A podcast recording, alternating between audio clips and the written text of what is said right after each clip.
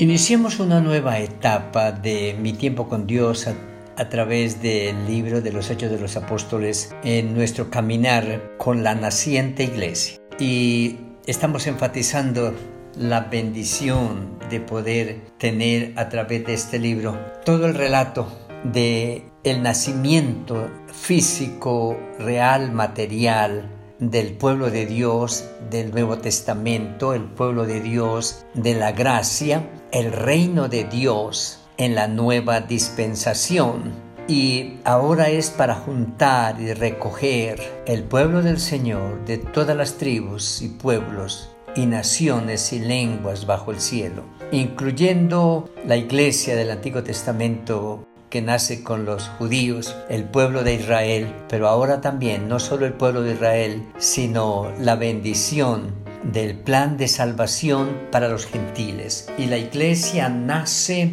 en la fe del Cristo resucitado y comienza a estructurarse de tal manera que pueda permanecer en el tiempo, en la historia, en las circunstancias pueda enfrentar los más grandes ataques y embates de las filosofías, de la sociología, de la política, de las religiones y mantenerse avanzando en todos los tiempos y permanecerá hasta que el Señor vuelva. Hablamos ya de muchas cosas que la iglesia tiene como parte de su gran estructura para su avanzada en la comunicación del mensaje del Evangelio en el reino de Dios. El capítulo 13 nos dejaba la idea de la docencia de la iglesia, la capacitación de los líderes, la escogencia por capacidades y talentos y dones de cada uno de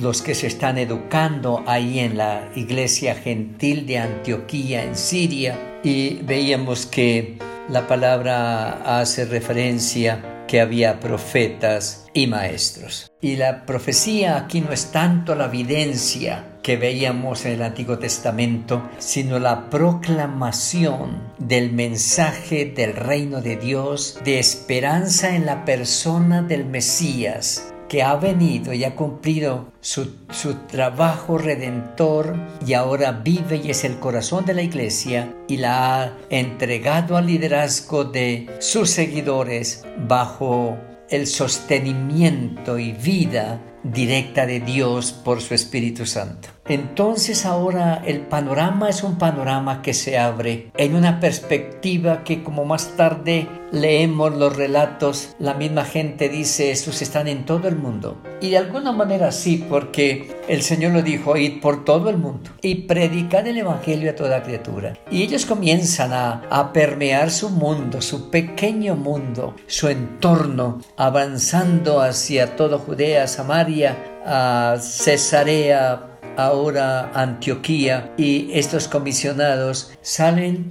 con la bendición de la iglesia. Y otra vez encontramos algo importante, es que el Señor llama a sus hijos de entre su comunidad y los aparta para un ministerio específico. Pero la iglesia tiene que legislar y vigilar. La iglesia tiene que comisionar y la iglesia tiene que enviar. Y así es como mediante la imposición de las manos, mediante la bendición de la ordenación o la delegación de una nueva tarea, envían como mensajeros a Saulo de Tarso, que ahora es Pablo, y a Bernabé.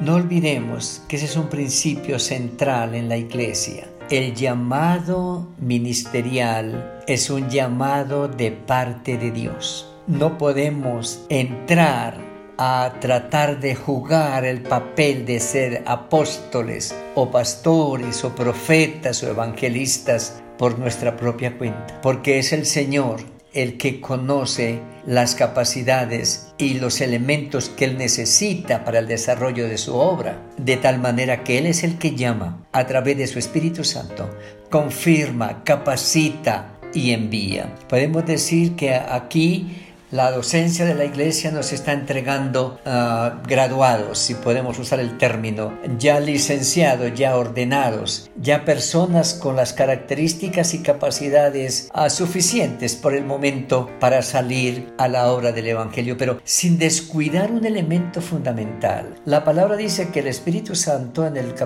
capítulo 13, versículo 2, uh, dijo, apartadme, apartadme a Saulo, a Bernabé y a Saulo para la obra a que los he llamado, a que los he llamado. Y ellos entienden, la iglesia entiende y los despide y los bendice, pero ellos también entienden que tienen que estar sujetos a la dirección del Espíritu Santo y la obediencia a su palabra. Y enfatizamos en el comienzo del libro de los Hechos que uno de los secretos grandes de la iglesia fue la seriedad, la responsabilidad y el compromiso con que tomó la palabra de Dios. Y ese es el, principio que debe regir la iglesia. Hoy somos muy fieles a corrientes teológicas, a nuestra academia, de qué universidad nos graduamos o de qué seminario venimos, cuál es nuestra especialización. Gracias a Dios por eso, porque es parte de la docencia, pero en el ministerio del reino de Dios, en el quehacer de la iglesia, el sometimiento, la sujeción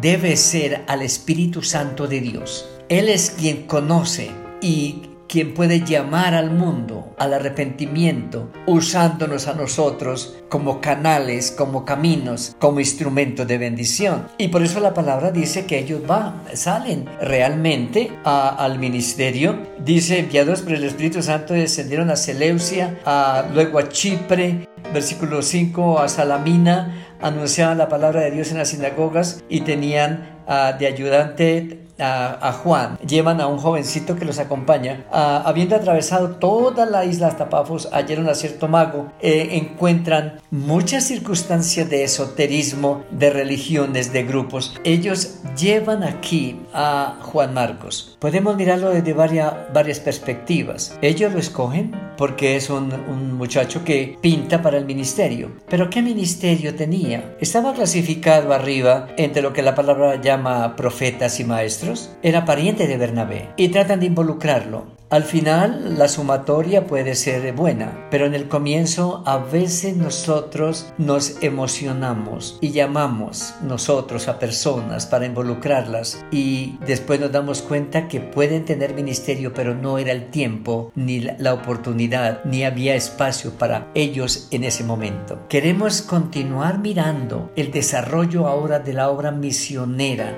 del extendimiento del reino de Dios a través del imperio romano mediante hombres llamados, respaldados por la Iglesia, enviados por la Iglesia, sujetos a la dirección del Espíritu Santo. Seguimos en Hechos capítulo 13.